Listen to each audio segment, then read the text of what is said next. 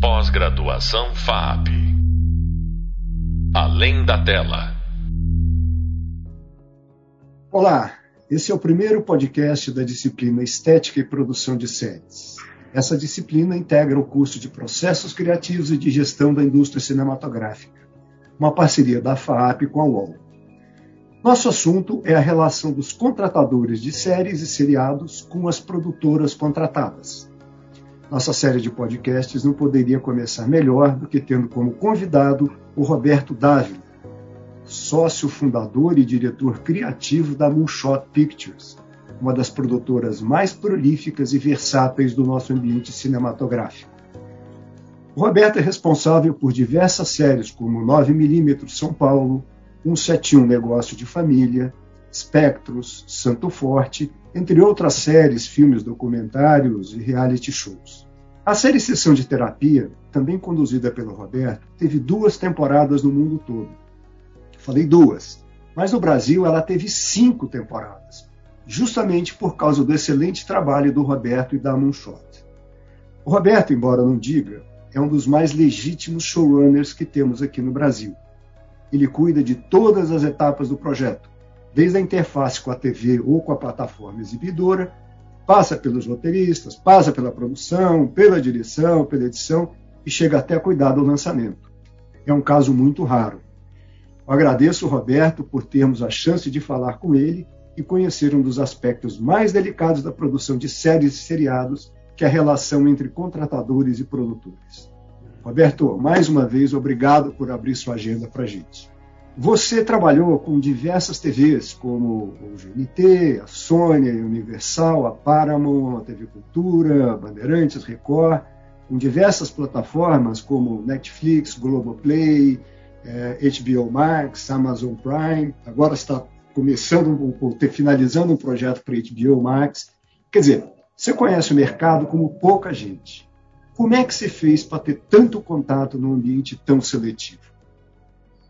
Olha, Sadek, boa tarde. É, obrigado pelo convite, eu que agradeço. É, o ambiente é seletivo, mas ao mesmo tempo ele é muito ávido por talento, muito ávido por pessoas que sabem o que fazem. É, isso, o, o, o contato, o networking, o acesso, se dá muito através do tempo, se dá muito através do resultado do seu trabalho, naturalmente.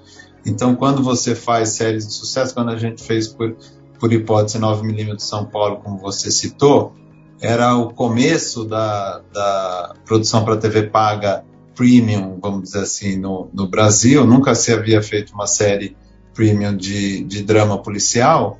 É, e inclusive era a primeira série produzida pelo canal Fox é, é, aqui. É, o canal Fox, à época, estava no, no ranking número 30 da TV Paga. Então, ele era o trigésimo canal mais assistido entre todos os canais ofertados na TV Paga. No mês de estreia daquela série, do 9mm, ele foi para primeiro do ranking. Então, é um oh. tipo, é, é, um, é, um, sucesso que você, é aquelas coisas que batem na veia, um sucesso que você não planeja, você faz o melhor para a série ser boa, para ser excelente, para ter a qualidade que você pretende, que você vê, né, que você antevê como criador, mas se isso vai bater tão forte, é uma coisa é imprevisível. É, isso é o que gera, é o que mostra a sua cara para o mundo, né? Você conseguir primeiro realizar, depois conseguir realizar com a qualidade, é, de, com a excelência possível, e depois isso bater no público. É assim que, que, que você, de alguma maneira, se torna visível nesse mercado e a partir daí são, de fato, contatos, e são os anos todos, né? Para chegar a ter, a ter tantas coisas feitas, né? Você, você nesse, nesse ambiente, você faz uma proposta de projeto ou eles, as emissoras te procuram, as plataformas te procuram com uma ideia de projeto para você desenvolver? É, eu tenho, uma, eu tenho uma história interessante, porque assim, eu em 1991 ganhei é, um Kikito de melhor direção em gramado.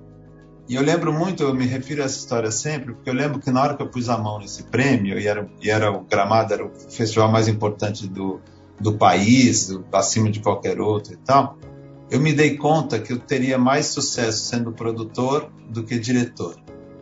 Tanto porque eu escolheria mais as histórias que eu faria, quanto eu teria mais controle sobre os projetos. O que eu quero dizer com isso é que é, a partir de lá eu passei a ser produtor, um perfil de produtor que não tem muito no Brasil, que é o produtor criativo, que hoje é, é se, não, se, denominou showrunner, como você falou de início. É, mas o que quer dizer que a gente tanto propõe ou pensa numa ideia originalmente, cria, e a gente tem uma sala de desenvolvimento permanente dentro da produtora. Eu não tenho uma peça de equipamento, mas eu tenho talentos dentro da produtora, eu sei onde está meu foco é, quanto eu posso pegar materiais adaptados, como é o caso da sessão terapia, como é o caso da série que eu acabei de fazer para a HBO Max, nesse caso adaptada de um livro. Então a gente faz de, de todas as coisas, mas sempre com um viés criativo, um viés do desenvolvimento muito forte no nosso caso. Não é o perfil da nossa produtora ser um mero prestador de serviço. Alguém ou outro desenvolve, traz para a gente, a gente apenas produz. Então, então você, você vai ao, aos seus, às plataformas com uma ideia de projeto que você desenvolveu aí com a sua equipe. Sim, frequentemente, seja uma ideia adaptada, seja uma ideia original, seja roteiros de outros que a gente lê no mercado, seleciona e transforma e passa a oferecer, mas a gente chega sempre com uma oferta e o, e o mercado está muito complexo e muito sofisticado, porque você imagina que você tem é, gêneros e subgêneros, a gente ainda produz tanto é, dramaturgia quanto não ficção, a chamada não ficção, reality show, docu-reality, a gente produz também dramaturgia em formatos e métricas diversas, longa-metragem, séries curtas, séries um pouco mais longas. E a questão é, a, a, eu estou chamando de métrica, mas assim, o formato narrativo para cada um desses gêneros e subgêneros e perfis e formatos e durações de projetos são muito diferentes. Então você tem que desenvolver e ter um expertise disso e estar estudando permanentemente para saber se isso daqui é uma história que dá para ser contada em uma hora e meia, ou em seis horas, ou em doze horas, ou mais tempo, ou até em, em formatos mais curtos. A gente está fazendo um podcast aqui de 20 minutos. Você tem que conseguir contar uma história nesse tempo. Você, quando tem essa ideia, você eh, desenvolve a ideia pensando numa plataforma, pensando no perfil da plataforma, ou você desenvolve a ideia e o primeiro que topar você realiza? Olha, a gente, a gente tem, tem um pouquinho de cada coisa, porque naturalmente que andando pelo mercado, cada um diz mais ou menos a sua linha editorial. E é meio que um encontro, né? Você tem, a gente tem aqui, como a gente se interessa por muitos assuntos, a gente desenvolve ou pré-desenvolve muitas coisas, a gente tem sempre uma cartela de projetos em desenvolvimento é, muito grande, de perfis muito diferentes, tanto em termos de gênero, como eu estou falando, comédia, terror, coisas mais juvenis, a gente já produziu muitos filmes infanto-juvenis e, e, outros perfis, a gente já produziu animação, é, assim como assuntos diferentes. Então, são coisas que mais ou menos se encontram. Você encontra alguém de um canal, de uma plataforma dessas, e a pessoa te diz mais ou menos qual é a política deles de investimento editorial, o que eles estão procurando, e você vai ali, já pré-seleciona coisas que você tem, ou raramente, mas às vezes sim, se tiver de fato uma, uma se isso é uma coisa que te interessa também, né? Se tiver de fato é, é, um potencial muito forte daquilo acontecer, você às vezes desenvolve do zero, especialmente para alguém, né? O, com o GNT, com quem a gente fez muito reality show, fez sessão de terapia lá também, entre outras coisas, a gente tinha uma parceria muito extensa e fazia frequentemente 7, 10 é, séries, projetos por ano. Então, houve muitos casos que eles falaram, puxa, a gente está procurando uma coisa nesse perfil. E a gente foi lá e sentou numa sala e criou o projeto especificamente para eles. Mas aí vale a pena se você tem um, um, uma relação um pouco mais estruturada e mais de longo prazo com o parceiro, né? Esses, esses parceiros, eles é, interferem no projeto, eles aprovam etapa por etapa? Como é que, que funciona essa relação? A gente está tá falando hoje em dia de uma diversidade muito grande de possibilidades, de parceiros ou de players, como o mercado chama. Então, o, o, próprio perfil das relações muda muito, né? E tem mudado muito desde o ingresso mais forte do, das plataformas de streaming no nosso mercado. É, eu gosto muito da chamada interferência quando ela é convergente e quando ela é colaborativa. Então, como eu, como eu me referi aqui, a gente tem uma parceria muito, há muitos anos com o canal GNT. Então, é, o, o, outro lado, vamos dizer assim, o canal, as pessoas que têm a interface direta com a audiência, tem a sensibilidade de quem é essa audiência, do que essa audiência está consumindo, de como ela se comporta, de qual é o seu perfil, etc. E, tal. e esses são inputs muito fortes para o processo de desenvolvimento. Né? Eu não tenho essa, essa, essa maluquice é, é, é da genialidade do criador, que o que eu penso é a coisa mais incrível do mundo e recebam a minha sabedoria, vocês aí, sejam onde estejam, assistindo do outro lado da tela.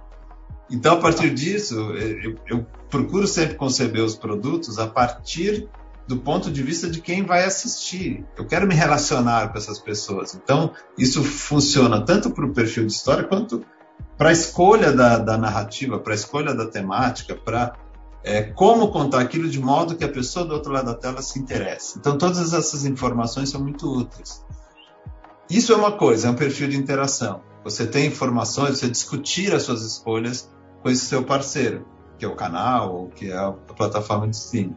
E a outra coisa é alguém que quer ter em você apenas um prestador de serviço para realizar o que está na sua própria cabeça. Né? E, e tem hoje em dia. Eu, eu, tomei uma decisão muito cedo na minha vida, é, e foi antes do evento que eu acabei de contar lá de Gramado, é, de não fazer publicidade. Então, muito cedo, eu ingressei nessa área em audiovisual fazendo já coisa de conteúdo. E num certo momento, eu estava ali junto na Olhar Eletrônico, que era a, a produtora do, do, Fernando Meirelles, do Paulo Morelli, das pessoas hoje. Eu trabalhei lá. Tem, que tem O2, então, você trabalhou lá também. Trabalhei lá. Marcelo Machado, Dario Viseu. São amigos. Galera muito legal. É, e eles começaram a fazer publicidade num certo momento. E foram muito bem sucedidos isso, enfim. É, nesse momento eu experimentei a publicidade, justamente essa relação de cima para baixo que você tinha das agências de publicidade para com as produtoras, como meros prestadores de serviço, gênio é que sou eu, faça isso, eu gosto disso, não gosto daquilo, senta dentro do set, não sei o que e tal. É um, é um tipo de relação que não me interessava. Então fiquei no conteúdo, fiquei no audiovisual, fiquei nesse lugar. E a partir daí, é, sempre estudando muito, sempre com muita dificuldade, porque não era o momento disso, especialmente fora das emissoras de televisão, dentro do mercado de produção independente. As emissoras que tinham eram todas TVs abertas e com a produção toda verticalizada, produzindo tudo em casa. É, e eu no mercado independente, então fui fazendo o que foi possível, que foi longas metragens, foi justamente é, muitos programas e documentais e documentários, etc. e tal, até chegar aos anos 2000. E aí, nos anos 2000, foi quando entrou a TV Paga. Eu fiz muitas coproduções internacionais nesse momento, porque também a lógica das coproduções internacionais é uma coisa que te levava direto para o assunto, para o conteúdo, para o tema da obra que você estava fazendo, enquanto no Brasil, durante todo o sistema de incentivos fiscais, desse tipo de, de mecanismo de suporte, você tinha na aprovação de, dos projetos uma interferência política muito grande. Ah, quem é a comissão que vai julgar o projeto, etc. Tal, e tanto é, é, outra coisa que não me interessava e na qual nunca fui bom. Então eu sempre me interessei pelo produto em si, pelo assunto em si, pela dramaturgia específica de cada formato em si. Então eu fiz muitas coproduções internacionais e isso tudo me deu ao longo desse tempo o expertise junto naturalmente com o exercício, né? O estudo, ou seja, a teoria junto com o exercício. Então eu pensei uma coisa incrível. E aí eu vou lá, realizo e realizo mal e aprendo com isso. E realizo melhor da próxima vez, e realizo melhor da próxima vez. Então, quando chega o momento da, da, da explosão do conteúdo, que o conteúdo é rei e tudo gira em torno disso, você já tem um treinamento, você já tem uma, um repertório em termos de estudo, em termos de entendimento de como funciona isso, muito grande, muito mais do que só o entendimento técnico de como fazer a filmagem. É, então aí é que você se encaixa, voltando à sua primeira pergunta, em todas as possíveis plataformas e lugares, etc. E tal, porque você tem uma entrega de qualidade, não só técnica, mas artística, em termos de é, é, consistência, de coerência, de, de, poder de comunicação, de poder narrativo, de conexão com o público final, assim. Então, você se referiu ao sessão, ao sessão de terapia. O cara que criou a sessão de terapia, que é o Hagar é um gênio. Fez outras séries fantásticas, fez The Affair, fez, enfim, tem um sucesso danado no mundo. Mas é um formato muito difícil de você desenvolver isso com tanto tônus a ponto de, de ser um formato de audiência, de interessar o espectador final. E a gente conseguiu isso com muito sucesso, óbvio que não só por minha conta. A gente põe no mínimo da área de criação, da área artística, uma soma, um triunvirato aí de Jaqueline Vargas, que adaptou os primeiros e depois criou, escreveu originalmente os outros, foi a autora de tudo que veio depois. É o Celton Mello como diretor, obsessivo, intenso, com muita qualidade, sendo ator também, entendendo que aquilo é um formato de expressão do ator, indo muito fundo lá, mas um diretor também muito técnico, e eu mesmo fazendo esse trabalho que você já mencionou. Então, sempre muito know-how e muito conhecimento acumulado para fazer bem aquele formato específico de dramaturgia a que você se propôs. Então, é, eu tenho notícias de outros colegas que eles às vezes têm alguns problemas com os contratadores. É, você, você, aprova os roteiros com eles, depois você aprova a pré-produção. Que objetivamente que fases você tem uma, uma interface grande com eles? É, no, no, no, nas, nos contratos típicos com as plataformas de streaming, se é isso que a gente está falando agora, eles têm o poder de aprovação de tudo, de qualquer coisa. Que quer dizer os roteiros, que quer dizer as suas escolhas de ator, que quer dizer os profissionais que trabalham na sua equipe, que quer dizer os, os cortes, que quer dizer o material filmado, que quer dizer tudo do, de cabo a rabo. E aí você tem alguns comportamentos diferentes dos executivos que estão nessas posições dentro das diferentes plataformas. Então você tem de fato plataformas ou executivos. Acho que isso depende um pouco das pessoas, mas depende um pouco também da cultura corporativa de cada lugar. Então você tem pessoas que são muito mais respeitosas e, e, e entendem isso que eu estou falando, entendem a sua posição como criador, ou como showrunner, ou como produtor ali, e portanto dialogam com você e, e fazem escolhas razoáveis, e você tem, portanto, uma relação a como eu estou me referindo muito mais convergente, muito mais uh, que soma muito mais ao processo. E você tem pessoas que tratam, acabam tratando isso mais como era a publicidade, ou seja, que quer realmente tomar as decisões finais em cada coisa, que você fica um mero repositório dessas decisões, fica de fato apenas um prestador de serviço para realizar aquilo, mas um prestador de serviço branco, tanto faz se sou eu, se é o meu vizinho, se é o cara da produtora uh, ali. Então hoje eu, eu mesmo tomo muita decisão se eu quero ou não trabalhar com certas plataformas a partir deste ponto de vista. Né? Eu, eu levo um projeto, o projeto passa a ser dele, porque o formato de contratação acaba sendo esse agora, os direitos todos passam para a plataforma. Mas não obstante isso, eu quero que esse projeto tenha o melhor sucesso. Então, se o cara, junto com o projeto, ele quer comprar o meu expertise de realizar aquilo, e isso está somado a uma equipe que vem atrás de mim, a todo um sistema de pensar e de realizar, aí tudo bem. Se a pessoa não quer fazer, não, mas eu quero que o diretor de fotografia seja A, que a diretora seja B, que o fotógrafo seja C, etc e tal, e aquilo vai tirando exatamente as suas ferramentas de conseguir bem realizar aquilo, de dar unidade, de dar foco, de fazer uma dramaturgia consistente, daí. É, mas isso, de fato, para responder simplesmente, varia dentro dessas, dessas plataformas, das suas culturas corporativas e da personalidade dos decisores.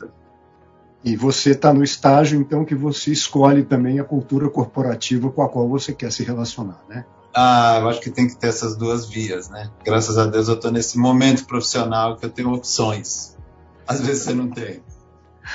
Uh, Roberto, é uma pena, meu caro, mas a gente vai ter que terminar esse podcast. A conversa é ótima, podia ser muito mais longa. Você é uma pessoa muito rica de conhecimento e, e generosa para explicar para a gente tudo isso, explicar para os nossos alunos. Mas eu vou precisar terminar porque a gente está mais ou menos no, no, no, nosso tempo aqui. Roberto, mais uma vez, muito obrigado. Meus agradecimentos aqui ao Roberto Dávila, sócio e diretor criativo, principalmente diretor, diretor criativo da Moonshot Pictures, que nos ajudou a entender as relações entre contratadores e produtores de séries. Agradeço também a você, estudante, que nos ouviu até agora. E lembro que temos vários outros podcasts de assuntos diferentes disponíveis para você nesta plataforma. Nosso próximo podcast vai tratar da sala de roteirista. Bons estudos e até breve em mais um dos nossos podcasts. Sadek, fico à disposição, eu que agradeço. Você é ótimo, Roberto. Brigadíssimo, cara. Super obrigado. Você. Quando quiser, conte comigo. Muito bom. Pós-graduação FAP. Além da tela.